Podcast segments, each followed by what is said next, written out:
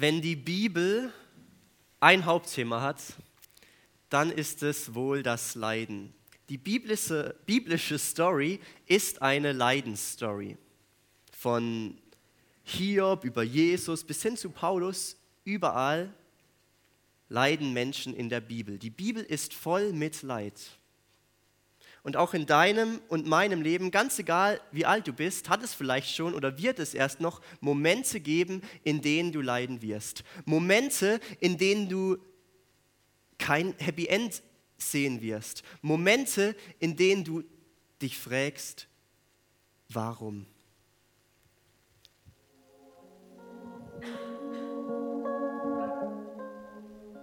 Warum hat Gott mir, aber nicht meinen Eltern den Glauben geschenkt? Warum musste mein Cousin an Krebs sterben?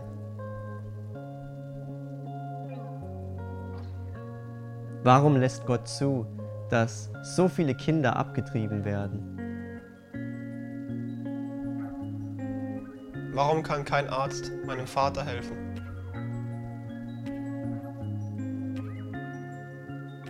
Warum muss ich so oft, so lange auf Gott warten? Warum gibt Gott mir Angstzustände? Warum hat Gott mein Opa so viel sterben lassen? Warum haben sich meine Eltern geschieden?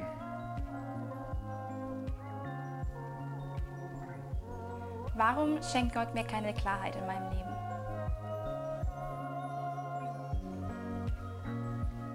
Warum musste meine Tante so früh sterben? Warum bin ich unheilbar an Morbus Crohn erkrankt?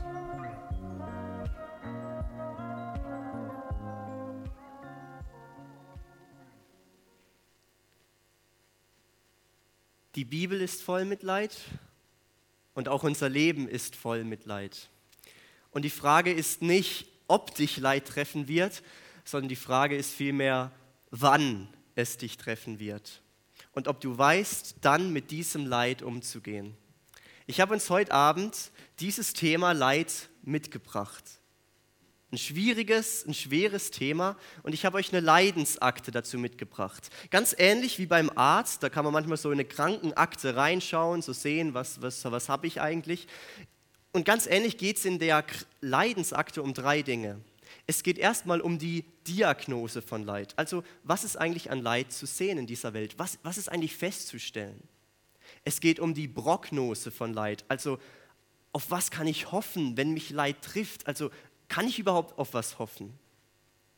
Und es geht dann auch in dieser Leidensakte um die Therapie. Wie können wir mit Leid umgehen? Was, was machen wir, wenn uns Leid trifft? Und diese drei Punkte der Leidensakte wollen wir jetzt mal gemeinsam durchgehen. Und wir starten mit der Diagnose. Also was ist eigentlich zu sehen in dieser Welt an Leid? Für uns Menschen sieht es so aus, als ob es in dieser Welt gerechtes und ungerechtes Leid gibt. Oder anders gesagt, Leid ist fair, aber irgendwie ist es auch unfair. Ich will es dir erklären. Warum ist Leid fair? In 1. Mose 3 lesen wir die Geschichte vom Sündenfall. Also kurz nachdem Adam und Eva von der verbotenen Frucht gegessen haben. Dort heißt es, dann wandte Gott sich zur Frau. Ich werde dir in der Schwangerschaft viele Mühe auferlegen. Unter Schmerzen wirst du deine Kinder zur Welt bringen. Du wirst dich nach deinem Mann sehen, aber er wird dein Herr sein. Zu Adam sagte Gott, statt auf mich hast du auf deine Frau gehört und von den Früchten gegessen, die ich euch ausdrücklich verboten hatte. Deinetwegen soll der Ackerboden verflucht sein. Dein ganzes Leben lang wirst du dich abmühen, um dich von seinem Ertrag zu ernähren. Du bist auf ihn angewiesen, um etwas zu essen haben, aber er wird immer mit Dornen und Disteln übersät sein. Du wirst dein Brot mit Schweiß verdienen müssen, bis du stirbst. Dann wirst du zum Erdboden zurückkehren, von dem ich dich genommen habe. Denn du bist Staub von der Erde und zu Staub musst du wieder werden. So kam es, dass die Menschen aus dem Garten vertrieben wurden. Was steht hier? Adam und Eva mussten nach dem Essen der verbotenen Frucht das Paradies verlassen. Das heißt, sie mussten gehen. Und wir sehen hier, die, die Hauptfolge vom Sündenfall ist die Trennung von uns Menschen von Gott. Durch die Sünde sind wir Menschen von Gott getrennt. Und damit verbunden sind dann auch Leid und Tod. Und genau deswegen werden uns hier auch einige Leiden aufgezählt. Es ist die Rede von Schmerzen, von Unterdrückung. Es ist die Rede von, von Qualen und von Blagen. Es ist die Rede von Krankheit und von Schmerz. Das Leid wird uns hier als was Reales beschrieben. Es wird uns als was Schreckliches beschrieben. Und es wird uns auch hier als was Gerechtes beschrieben. Wegen der Sünde kam das Leid in diese Welt.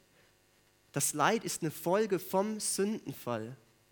Und man kann es auch ein bisschen härter sagen, wir Menschen haben uns das Leid selbst eingebrockt. Und deswegen ist es auch gerecht, dass wir leiden. Aber gleichzeitig kommt es uns Menschen doch auch so vor, als sei Leid unfair. Und das bekannteste Beispiel für unfaires Leiden, für Leiden, wo wir nicht verstehen können, warum das passieren konnte, das lesen wir in Hiob Kapitel 1. Dort steht, im Land Uz lebte ein Mann namens Hiob, der rechtschaffen und aufrichtig war. Weil er Ehrfurcht vor Gott hatte, hütete er sich davor, Böses zu tun. Er hatte eine große Familie mit sieben Söhnen und drei Töchtern und besaß riesige Viehherden. Und jetzt achtet auf die Zahlen, 7000 Schafe und Ziegen, 3000 Kamele, 500 Rindergespanne und 500 Esel. Dazu sehr viele Hirten und Mägde. Hiob war der reichste und angesehenste von allen Herdenbesitzern im Osten. Dieser Hiob, ein Mann aus der Bibel, wird uns hier beschrieben als ein reicher, als ein angesehener Mann. Als ein Mann, der allem Bösen, allem Bösen aus dem Weg ging, als ein Mann, der keine Fehler hatte, keine Sünde hatte. Und es klingt ja auch alles, alles gut, wenn man das so liest. Aber ein paar Verse später lesen wir dann plötzlich davon, wie diesen Hiob ein riesiges Leid traf. Auf einmal werden ihm all seine Kinder, all seine Sklaven getötet. Alle seine Tiere werden entweder gestohlen oder auch getötet. Und plötzlich liegt sogar Hiob selbst, dieser rechtschaffene, dieser Hiob, wo keine Fehler hatte, plötzlich liegt dieser Hiob sogar selbst im Sterben. Und nur um ein Haar entkommt er dem Tod. Versetz dich mal in Hiobs Lage. Versetz dich mal da rein. Hiob hatte plötzlich nichts mehr. Nichts. Ihm wurde alles genommen. Und das Leid wird uns hier als was komplett Perverses beschrieben. Leid ist pervers. Menschlich kann man sagen, das Leid von Hiob ist komplett unfair. Es ist unfair, weil, weil wir nicht verstehen können, warum dieser Hiob leiden musste, warum dieses Leid auf ihn kam. Wir können es nicht verstehen. Wir sehen, Leid ist ein Geheimnis. Und gute Menschen, egal wie gut sie sind, können genauso viel Leid erfahren wie schlechte Menschen. Da gibt es oft gar keine Balance. Gute Menschen erfahren genauso viel Leid wie schlechte. Wir stellen also als Diagnose fest, Leid ist fair, ist gerecht, aber auch unfair. Es ist fair, weil es die Folge vom Sündenfall ist, aber unfair, weil es so willkürlich zuschlägt. Es schlägt zu, wie es will. Das ist die erste Diagnose. Und ich möchte noch eine Diagnose zum Thema Leid stellen. Die Bibel spricht von einem allmächtigen Gott, und gleichzeitig auch von einem leidenden Gott. Zum einen glauben wir Christen an einen allmächtigen Gott. Und das lesen wir in Offenbarung 1, Vers 8. Gott der Herr spricht, ich bin der Anfang und ich bin das Ziel, das A und O. Ja, Gott ist immer da von allem Anfang an und er wird kommen. Und jetzt ganz wichtig, der Herr über alles. Der Herr über alles. Gott ist der Herr über alles. Er ist allmächtig. Das heißt, Gottes Größe, Gottes Stärke, die kennen keine Grenzen. Für Gott ist nichts unmöglich. Gott ist Herr über alles. Und wenn Gott der Herr über alles ist, dann heißt das auch, Gott ist der Herr über das Leid. Gott ist der Herr über das Leid. Aber genau das ist jetzt das große Problem. Wenn Gott der Herr über das Leid ist, warum lässt er es dann zu? Warum gibt es Leid, wenn Gott doch der Herr über das Leid ist und Gott dem Leid auch ein Ende setzen könnte? Warum lässt Gott das Leid zu? Die Bibel ist voll mit solchen Warum-Fragen. Jonathan hat gerade vorgelesen aus Psalm 42, voll mit Warum-Fragen. Ihr habt auch ein paar Warum-Fragen gesehen, ganz am Anfang von Leuten von euch. Ja, warum lässt Gott zu, dass es Leid gibt, wenn er doch allmächtig ist, wenn er Herr übers Leid ist? Ich hoffe, ihr seid ein bisschen auf die Folter gespannt. Die Antwort sehen wir später oder ein Teil vielleicht auf die Antwort. Wir sehen, wir glauben an einen allmächtigen Gott und gleichzeitig beschreibt uns die Bibel Gott auch als einen leidenden Gott, als ein Gott, der leidet. Dazu Jesaja 53. Er, Gott, war weder stattlich noch schön. Nein, wir fanden ihn unansehnlich, er gefiel uns nicht. Er wurde verachtet, von allen gemieden, von Krankheit und Schmerzen war er gezeichnet, man konnte seinen Anblick kaum ertragen. Wir wollten nichts von ihm wissen, ja, wir haben ihn sogar verachtet.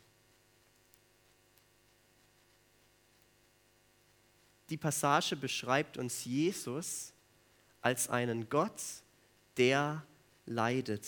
Jesus selbst, Gott selbst, hat, als er auf dieser Erde war, Erfahrungen mit Leid gemacht. Jesus wurde gemobbt, Jesus wurde verspottet, Jesus war auch mal krank, auch wenn wir das uns manchmal gar nicht vorstellen können. Jesus lag auch im Bett, Jesus hatte auch Krippe, Jesus hatte auch mal Durchfall. Und das Größte, was Jesus wahrscheinlich erlebt hat, war dann, als er am Kreuz hing und unter Schmerzen, unter Tränen zu Gott schrie. Und vielleicht ist dir schon mal aufgefallen, sogar Jesus hat dort am Kreuz dann die Warum-Frage gestellt. Jesus hat selbst die Warum-Frage gestellt und hat gefragt, Gott, wo bist du? Warum hast du mich verlassen? Jesus weiß zu gut, was Leid ist, was Leid bedeutet. Und er kennt kein Leid, er, oder er kennt alles Leid, wo du auch durchmachst. Und es gibt kein Leid, wo er nicht verstehen würde. Wir stellen also als eine weitere Diagnose fest, Gott ist allmächtig und gleichzeitig ist er auch ein leidender Gott.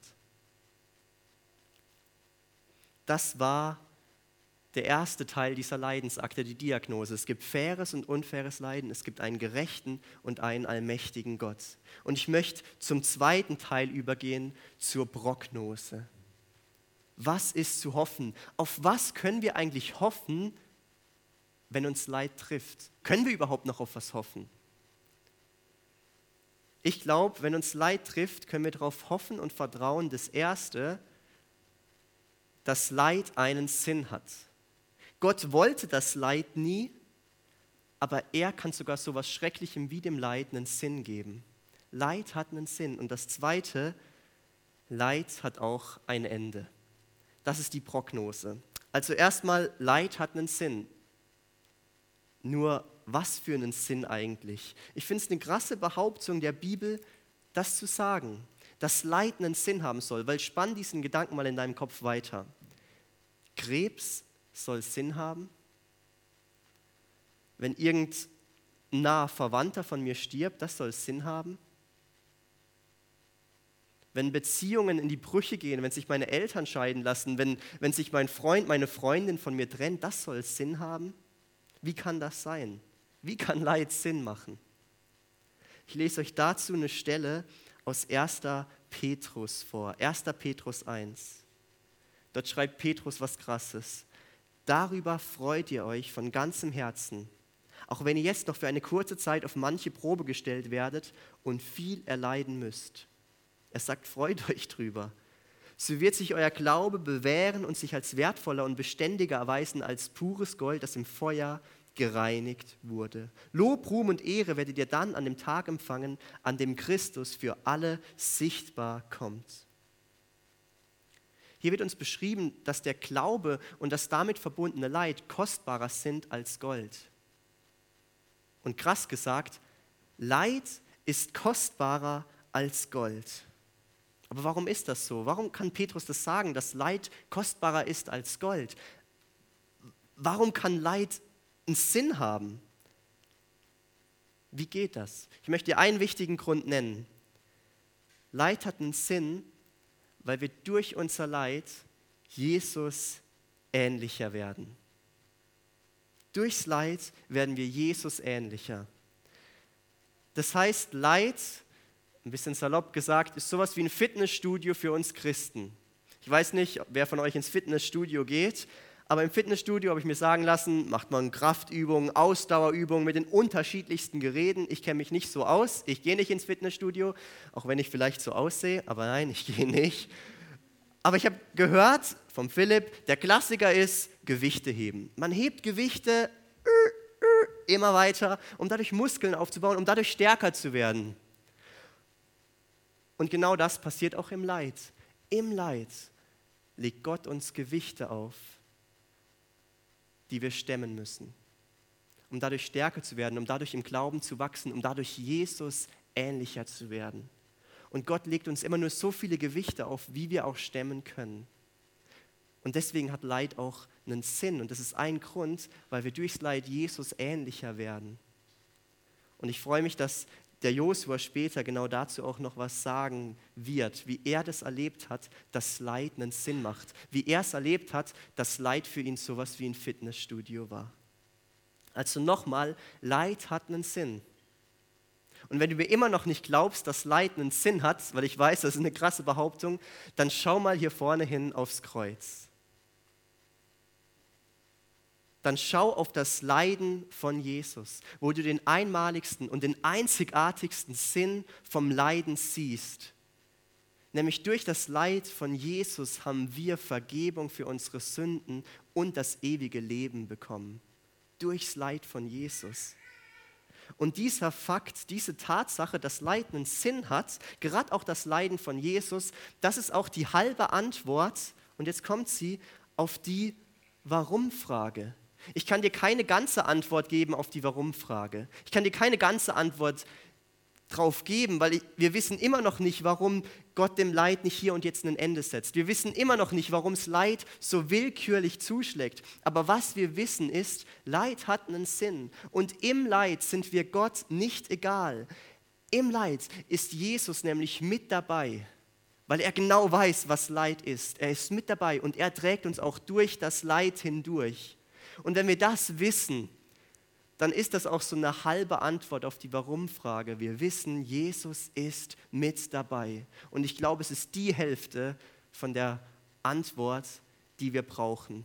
Und die andere Hälfte kriegen wir dann, wenn wir bei Jesus im Himmel sind.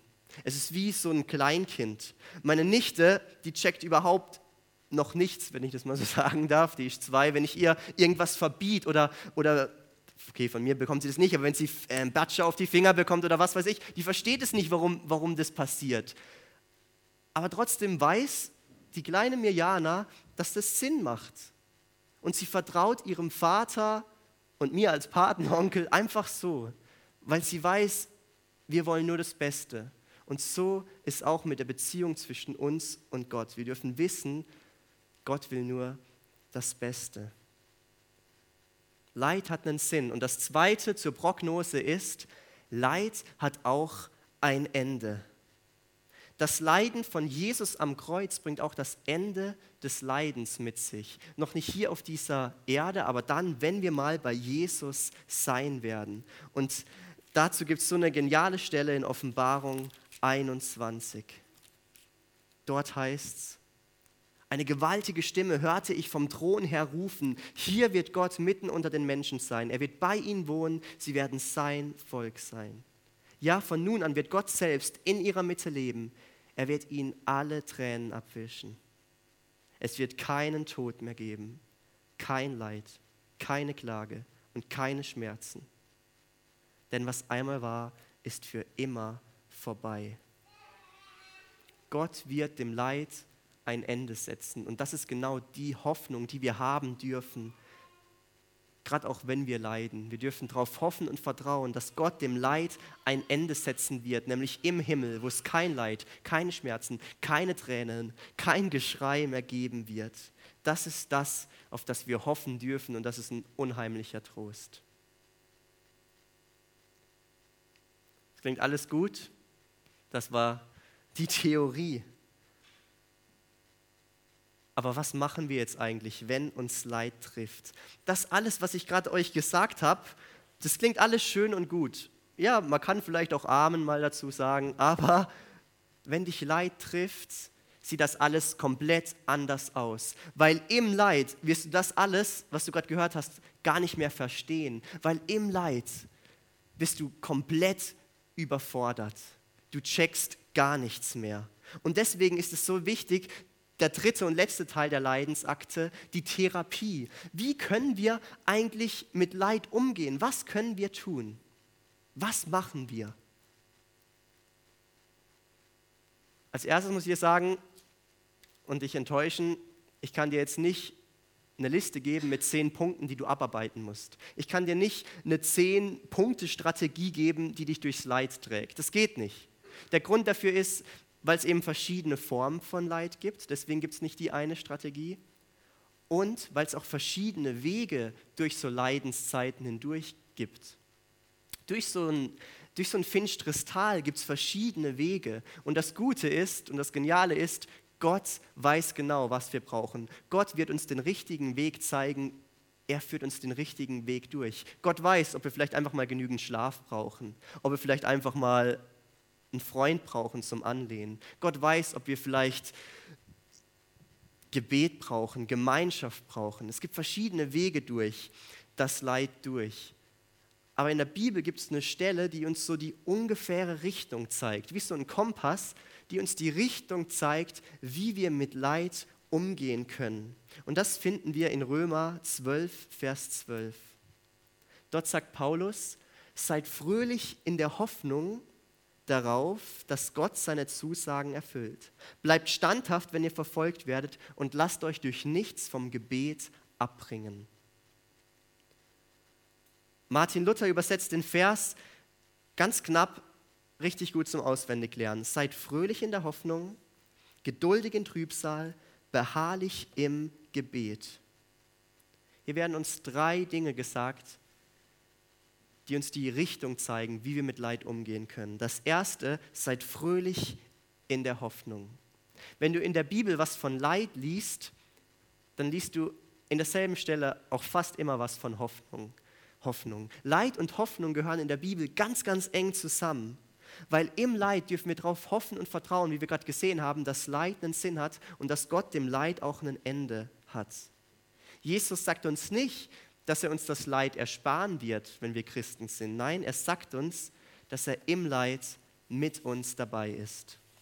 Und Paulus sagt dir und mir hier ganz klar, lass nicht zu, dass Leiden dein Leben bestimmt. Lass nicht zu, dass Leiden dein Leben bestimmt. Schau nicht auf dein Leid, sondern schau auf Jesus, schau aufs Kreuz. Und gerade auch dann, wenn du nicht alle Gründe weißt für dein Leiden, wenn du nicht alles verstehst, dann schau weg von deinem Kreuz, wo du trägst, und schau hin auf das große Kreuz von Jesus, das uns zeigt, dass Gott alle Dinge zum Besten dienen lassen wird. Gott wird alles zum Guten lenken. Das Zweite, was wir tun sollen, seid geduldig in Trübsal, sei geduldig im Leid. Wenn dich Leid trifft, kannst du auf drei Arten darauf reagieren. Das Erste, was du tun kannst, du kannst es ignorieren. Leid interessiert mich nicht, so als ob es gar nicht da wäre. Du kannst es ignorieren. Das Zweite, was du machen kannst, du kannst wegrennen. Du kannst wegrennen, du kannst laufen weg vom Leid. Und damit rennst du auch von Gott weg. Und das passiert oft. Im Leid rennen viele weg vom Leid und damit auch von Gott. Und das Dritte, was du tun kannst, was Paulus uns auch hier sagt, du kannst abwarten. Paulus sagt hier, warte im Leid auf Gott, auf sein Eingreifen. weil Jesus sagt uns, dass er seinen Plan mit uns erfüllen wird, auch und gerade im Leid. Wir sollen das Leid nicht ignorieren, weil das wird uns zerstören. Wir sollen auch nicht davor wegrennen, weil auch das wird uns zerstören. Nein, wir sollen im Leid auf Gott warten, auf sein Eingreifen, auch wenn uns das komplett überfordert und schwer fällt. Und während dem Warten sagt Paulus uns das Dritte, was wir tun sollen. Seid beharrlich im Gebet. Lass dich im Warten auf Gott durch nichts vom Gebet abbringen. Bete. Leid wird in der Bibel ziemlich oft mit einer Wüste verglichen, also Leidenszeiten als Wüstenzeiten. Und das Spannende bei dem Wort Wüste ist folgendes. Wüste heißt wörtlich so viel wie Ort, an dem man betet. Wüste heißt Ort, an dem man betet. Also Paulus sagt uns hier, in deinen Wüstenzeiten das sind die Zeiten, an denen du lernst zu beten. Die Wüste, das Leid als Ort, an dem du betest. Und die Bibel ist voll mit solchen Gebeten, mit Gebeten, die das Leid zum Hauptthema haben. Lies mal die Psalmen, lies mal Hiob, lies mal die Klagelieder. Überall sind Gebete, von denen auch wir lernen dürfen, wie wir im Leid beten können. Im Leid müssen wir nicht sagen, oh Halleluja, Amen dazu Gott. Nein, im Leid dürfen wir auch mal zu Gott schreien. Wir dürfen Gott anschreien, wir dürfen ihm unsere Klage bringen, wir dürfen ihm alles bringen, wir dürfen mit, mit allem kommen zu ihm, wir dürfen flehen, wir dürfen schreien, wir dürfen sagen, warum Gott? Warum? Und dazu will ich uns auch ermutigen, wenn du gerade im Leid bist, dann schrei zu Gott. Renn nicht weg, nein, renn zu Gott und schrei ihn an. Da gibt es in der Bibel ganz viele Geschichten, zum Beispiel Jakob, der das macht, der mit Gott ringt, der Gott nicht mehr loslässt und dranbleibt. Und das wünsche ich mir, dass wir das wieder lernen, kämpfen zu beten, zu beten und zu beten und dran zu bleiben und zu schreien und zu flehen. Und das Geniale, was dann passiert, es passiert viel beim Gebet, aber eine Sache will ich euch sagen, was dann passiert. All das, was wir wissen, die ganze Theorie flutscht durchs Gebet auch ins Herz. Unser Glaubenswissen wird dann auch zu einer Glaubensrealität in unserem Herz. Es ist eine Sache zu sagen, oh ja, Leid hat schon einen Sinn. Wenn dich Leid trifft, wirst du das auf gar keinen Fall mehr sagen. Aber genau deswegen ist Gebet so wichtig, weil durchs Gebet flutscht diese Theorie ins Herz. Und dann wirst du sogar sagen können, im Leid, dass Leid einen Sinn hat. Weil Jesus das in dir bewirkt, dass du das sagen kannst. Im Leid bete. Diagnose, Prognose, Therapie das waren die drei Teile der Leidensakte. Wir haben gesehen in der Diagnose, es gibt faires und unfaires Leid, es gibt einen allmächtigen und einen leidenden Gott. In der Prognose haben wir gesehen, Leid hat einen Sinn und Leid hat ein Ende. Und bei der Therapie haben wir festgestellt, ja, es gibt verschiedene Wege. Und dieser Vers hier zeigt uns so die ungefähre Richtung. Und ich freue mich, dass der Josua hier ist und uns jetzt erzählt, was für einen Weg er gegangen ist, was für, ein was für einen Weg Gott ihn geführt hat.